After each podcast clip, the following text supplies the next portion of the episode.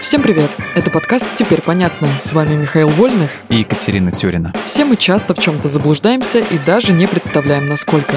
Поэтому здесь мы боремся с мифами и стереотипами. Мифы про рабов и пиры в Древнем Риме. Когда говорят о римских рабах, сразу представляются бедолаги. Все покалеченные, побитые, тощие, пристегнутые к веслам римских боевых кораблей. Рабы действительно жили как в аду?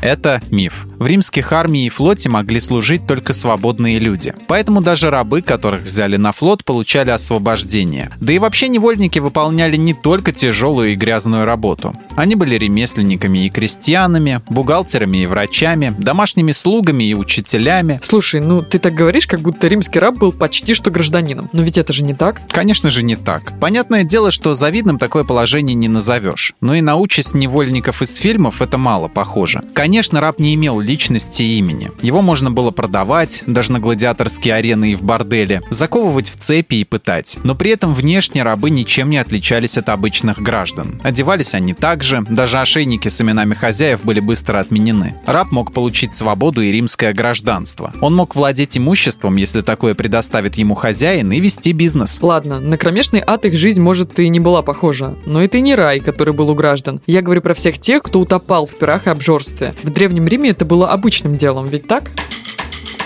Снова миф. Римское общество было чрезвычайно консервативным и традиционным. Одной из римских добродетелей была скромность. Вот пример. Содержание алкоголя в вине, основном напитке того времени, было высоким, поэтому его разбавляли водой перед употреблением. Пить вино неразбавленным и в больших объемах считалось привычкой варваров и провинциалов. И пища была довольно скромной. В основе рациона зажиточных людей были овощи, ягоды, дичь, крупы и домашняя птица. Прям-таки скромнягами были. Ну, надо признаться, что умеренность в еде постепенно совершенно пропала во времена поздней республики. На столах у зажиточных римлян стали появляться деликатесы, например, павлины и фламинго. Тогда же и нравы стали более грубыми, а обжорство и пьянство превратились в норму. Но это относилось только к узкой прослойке самых богатых людей, а не всего римского общества в целом. И повторюсь, речь про время поздней республики. Теперь понятно.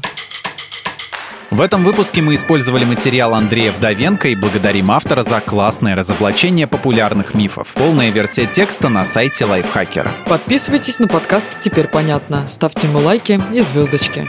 Новая порция разоблачений уже на подходе.